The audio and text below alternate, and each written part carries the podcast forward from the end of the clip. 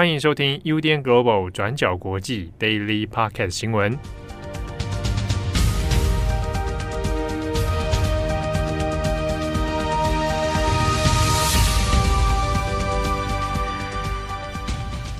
Hello，大家好，欢迎收听 UDN Global 转角国际 Daily Podcast 新闻。我是编辑七号，我是编辑惠仪。今天是二零二二年十月四号，星期二。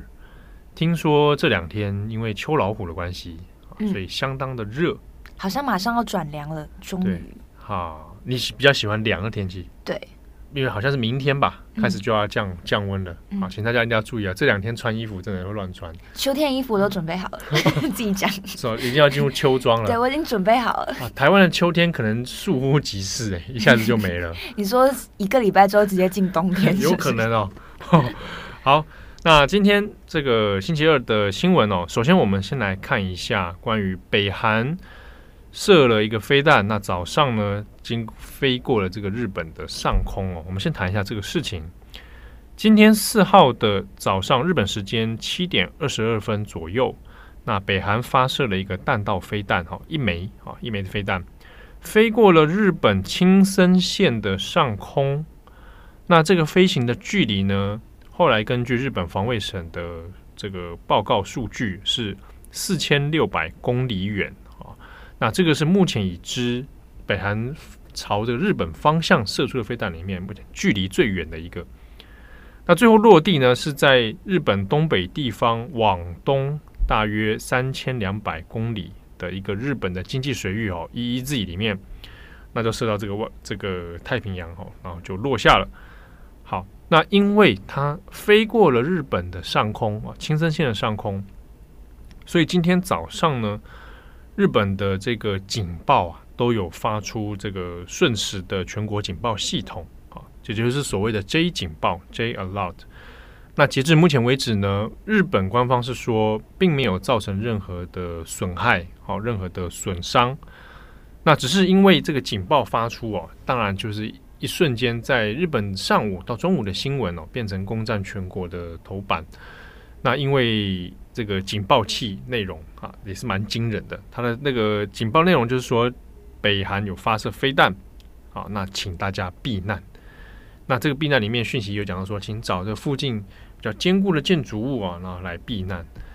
那因为早上发生发射的时间是在七点二十二分左右，那到警报的发出其实都是蛮早的，很多是上班啊、通勤啊、上学的这个路上哦，所以尤其像在北海道地区啊，那今天早上就一阵的混乱，那有一些学校啊、小学生啊也在想说啊，是不是学校这边要来做避难啊等等，那引发了很多的讨论。那我们讲一下这一次他射出这个弹道飞弹，那经过了日本的上空。那上一次北韩这样子发射飞弹，然后也越过上空呢，是在二零一七年的时候。好，那那是二零一七年的八月二十九号的上午，也是六点零二分。那个时候呢，转角国际也有也有请我们的专栏作者徐仁硕谈了一下关于这一警报跟这一个这个飞弹发射的问题哦。那我们回回去看一下，二零一七年的时候，那时候其实大家也在讲，因为那一次呢，飞过了日本上空。那当然，J 警报也有启动，那发出了这个讯息，写说飞弹发射，飞弹发射哦，北韩发射了飞弹，请到附近坚固的建筑物底下或者是地下室来避难。不过那个时候发出这个讯息的时候，很多民众第一时间是不知所措，因为一方面是过去北韩发射飞弹的惯例啊，都是落在海面上面，那不会是真的朝日本本土来攻击。所以呢，很多民众是想说，收到这个警报，那我到底要不要避难？平常虽然有做了一些相关的防空演习，可是又想到啊，这个飞弹最后落到那个一一自己里面，那那我我应该要去避难吗？我要为了这件事情去避难吗？大家就还跑到这个地下室防空洞里面吗？所以，二零一七年的时候呢，就引发了很多讨论，结果演变成，哎，好像看起来很紧张。政府官方也很紧张，可是民众呢，呈现了一股很冷漠，或者是相对比较不那么在意的一个态度哦。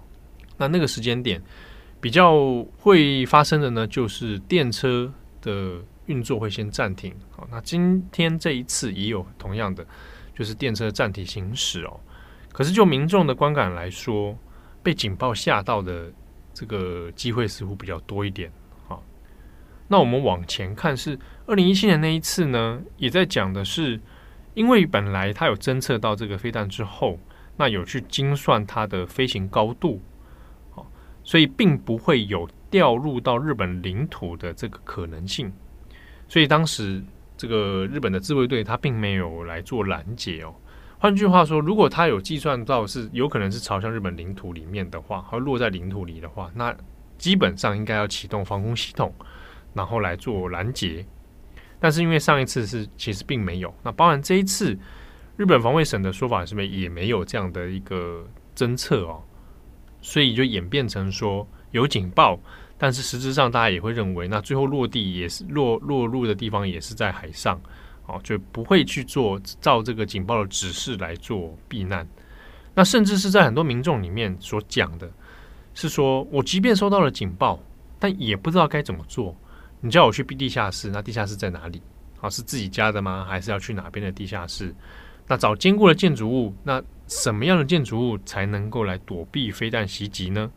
啊，它就引发了很多的这个，变成民众一头雾水哦。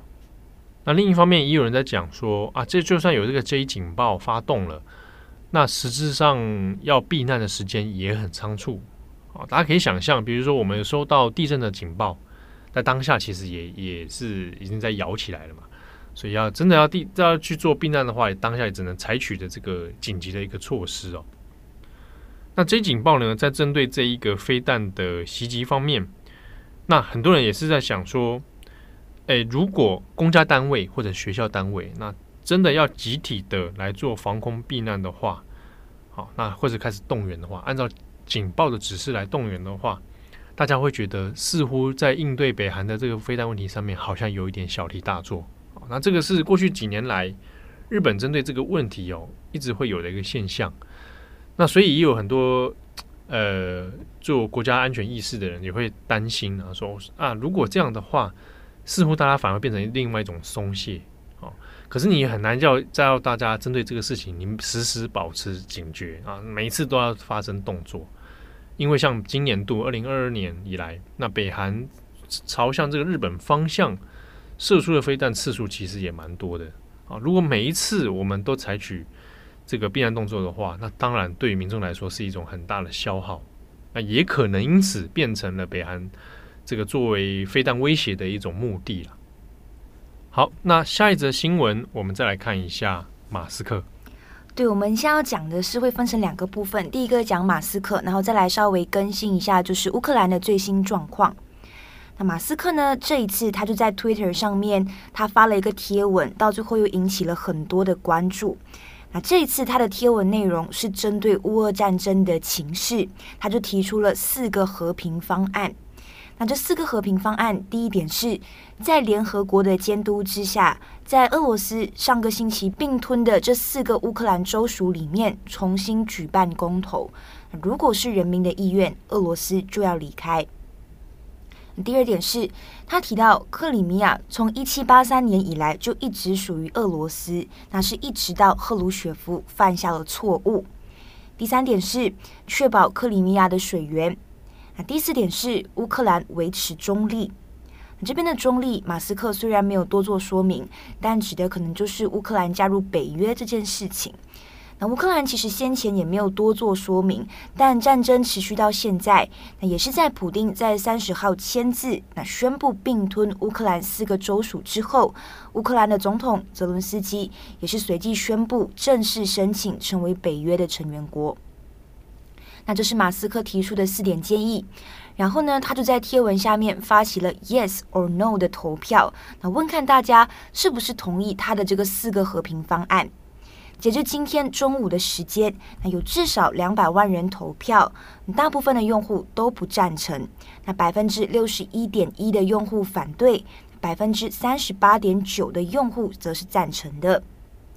那在第一轮的投票贴文之后，马斯克接着又发起了另外一个投票，那这次他的问题是，他想要问看大家的意见，应不应该根据顿巴斯与克里米亚居民的意志来让他们决定是不是要成为俄罗斯或者是乌克兰的一部分。那这个投票呢，百分之五十七点八的人是投下赞成票的。好，那马斯克这两则投票的贴文也就引起了部分的政府官员还有乌俄双方的回应。那我们先说泽伦斯基。那泽伦斯基他的回应也蛮巧妙的，他就在自己的 Twitter 上面，那也列出了两个投票选项，问马斯克支持哪一个。那第一个选项是支持乌克兰，那第二个选项就是支持俄罗斯。那一样也是截至今天的中午时间，有至少一百五十万人投票，那是高达百分之八十一点七的人投下支持乌克兰的。那针对马斯克的这些呃投票贴文，立陶宛的总统其实也有回应，他的回应就比较讽刺，他就说：“亲爱的马斯克，当有人试图要偷你的特斯拉的这个车轮的时候，这并不能使他们就是这些偷窃者成为汽车或者是车轮的合法拥有者。那就算他们表示他们都已经投下了赞成票，也就在讽刺马斯克啦。”那另外呢，俄罗斯亲官方的媒体也有转贴马斯克的这个四点和平方案哦。他们就表示，原本其实是有六成的网友支持马斯克的和平方案的，但是呢，是亲乌克兰的账号马上就召集了这个水军，把投票结果转成了就是反对票哦。但是这个官方媒体其实并没有提出任何的证据。那网友其实也有嘲笑俄罗斯的回应，觉得就是在乱说一通啦。我怎么，我这边可以做插个话吗？可以，可以。就说这就是大家在风言风语，哎，从马斯克开始 就在风言风语，他一路到俄罗斯的媒体。毕竟他是马斯克，所以他提出来这四点和平方案，也就引起了大家很多的回应啊。对，因为如果是我们提出来四点和平方案，哦，没人会理我们。对，没人会理我们。这世界的吊诡之处就是，居然为了马斯克的。这样的发言，然后大家还认真讨论，还认真投票，然后媒体也认真报道，认真报道，对，然后我们然后害到我们，我们，所以我们也要分享给大家知道。对，我们要知道，我们当然不跟他点出这其中的荒谬了。嗯，哦，这个荒谬点是真的，就四点方案来讲，那个其实也不不太通逻辑啊。对啊，对啊，尤其像他说那赫鲁雪夫那个，我就最不同意。他说，因为之前就是属于俄罗斯嘛，对，赫鲁雪夫的错而导致他分裂，言下之意就是说他们应该在一起。那这个就可以讲说，那套在台湾身上嘛？哎、欸，那个台湾以前是清帝国的，嗯，对，对啊，那都是那个光绪的错还是谁的错？那那变这样，那这那个说法就是跟中国是一模一样的嘛？大家如果有兴趣，可以去看留言，下面有非常多精彩的留言啊，有就是正义之士吧？对对，对，有有有尝试跟逻辑的人。好，但是我们也要讲说，我们其实不知道为什么马斯克突然会真的提出这四个和平方案，或者是说为什么到底突然要发起投票？我我我在怀疑，有可能真的没有为什么。但是，但是我们可以补充一下他的立场可能是什么？因为他随后其实就有非常简短的补充啊，他就说他认为俄罗斯的人口是乌克兰的三倍，那如果到最后战争可能真的全面升级的话，乌克兰不太可能会在这场战争中获胜。那如果我们真的在乎乌克兰的人民，那就应该要寻求和平。那他到最后其实有提到，担心到最后战争的结果其实就会影响我们担忧的这个核武战争嘛。哦。嗯那我觉得他应该发起一个投票，赞不赞成俄罗斯全面放弃核武？对。然后他们赞不赞成俄俄罗斯全面去武装化？赞不赞成那个俄罗斯暂时停止部分军事动员？对对对对。赞不赞成俄罗斯改制，改为民主共和制？赞不赞成普丁下台？赞不赞成俄罗斯全全国人民直选？我们就可以发出很多这个投票选项哎，是不是？马斯克应该聘用我们当幕僚。好啦，这是马斯克在 Twitter 引起的一些争论跟讨论啦，引起了一些效应。对对对，好了，第二个部分我们稍微更新一下乌克兰的这个战况。我们在昨天的 Daily 有更新到乌克兰收复了利曼，那在往南推进的过程当中呢，乌军也成功收复了赫尔松的部分村落。那这些村落地区呢，就包括之前俄罗斯宣布并吞的地区。我们这边要特别提的是，当初在战争开打之后，俄罗斯就迅速占领了赫尔松。那乌军呢，是在战争进行到现在七个月之后，才第一次在南部的前线展开反攻哦。那如果我们再结合乌军之前在东部的战线反攻来看，那这些重大的战机其实都已经显示，乌克兰军队可能都已经掌握了这个战场的主动权，让战争呢是往自己有利的方向推进。但是，同样的担忧还是存在的，也就是在乌克兰的战机跟情势越来越好，普丁也越来越紧张的时候，到最后会不会真的促使俄罗斯真的动用核武？那这些呢，都是各方担忧，而且我们也要持续留意的一个状况。好，那最后一则，我们简短来更新一下印尼。对，这边有几个已知的状况。这一场在体育馆的踩踏事件，造成三百二十三人受伤，至少一百二十五人死亡。那现在根据调查，在死亡人数当中，其中就包括三十二位年龄介于三岁到十七岁的儿童。针对这场悲剧，民众目前的愤怒呢，是警方到底有没有执法过度的问题？那就像我们昨天提到的，警察是不可以也不被允许在体育馆里面发射催泪弹的。那这个部分也是受害者家属最在意的。那现在为了平息民怨，印尼的首席安全部长他就宣布会组成一个任务小组来进行全面的调查。那印尼国家警察发言人也表示，目前已经有二十八位的警察接受侦讯，同时东爪哇的警察首长也已经让九位的这个职员停职。那总统佐科威则是下令会赔偿每一位死者的家属五千万的印尼盾，换算成新台币大概是十点四万元。那另外，阿雷马球队也就是这个输球的队伍，他的足球俱乐部主席也出面道歉。表示呢，他会承担事件的所有责任。那艾雷马球队也在三号的时候身穿黑色的衣服来到事发的现场致意，还有献花。那接着呢，就为这一些死去的受害者哀悼。好，那以上是今天的 Daily Podcast 新闻。那你如果今天听到 Daily 的最后，那你是有福了啊！重磅，跟大家来分享一个活动的讯息。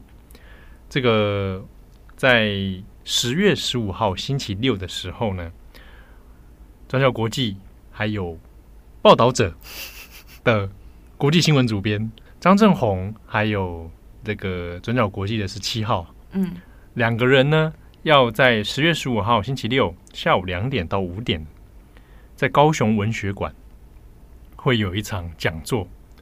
啊，这个讲座的名称叫做“看懂国际局势”，转角国际与报道者国际主编对谈。哇 哇，两人终于合体啊！我们两个终于睽违这个半年已久啊！对啊，各位听友应该很期待吧？是，那跟大家说，这个是由高雄市立图书馆所举办的。好，那它是限量的啊，现场的座位有限，那报名还没有完全的这个额满哦。但限量是残酷的，所以呢，我会把报名的网址，我们就贴在今天的资讯栏上面。那欢迎大家来参加。十月十五号星期六下午两点到五点，那是由高雄市立图书馆主办，那地点是在高雄文学馆。好，那详情呢也可以参考这个相关的资讯哦。那至于我跟郑红，我们在当天会讲些什么呢？老实跟大家说，烂透了。开始乱接话，那是人家正红的新单元啊。那讲什么呢？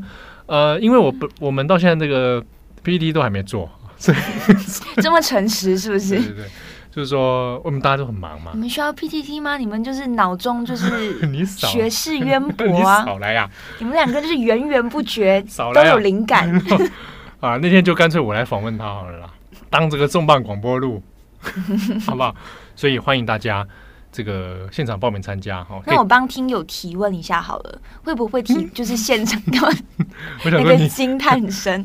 会不会有现场的录音之后可能可以分享？哦，录音哦，这个我问一下主办单位好了，啊、但但应该是也没有直播啦，对，所以但可不可以录音？我问一下主主办单位，因为一方面也要看就是现场录音的效果好不好？对对，通常效果都不是很好。我们如果使用麦克风说话的话，那个录起来大概都不太行。嗯，对啊，所以可能的话还是到高雄来一趟吧。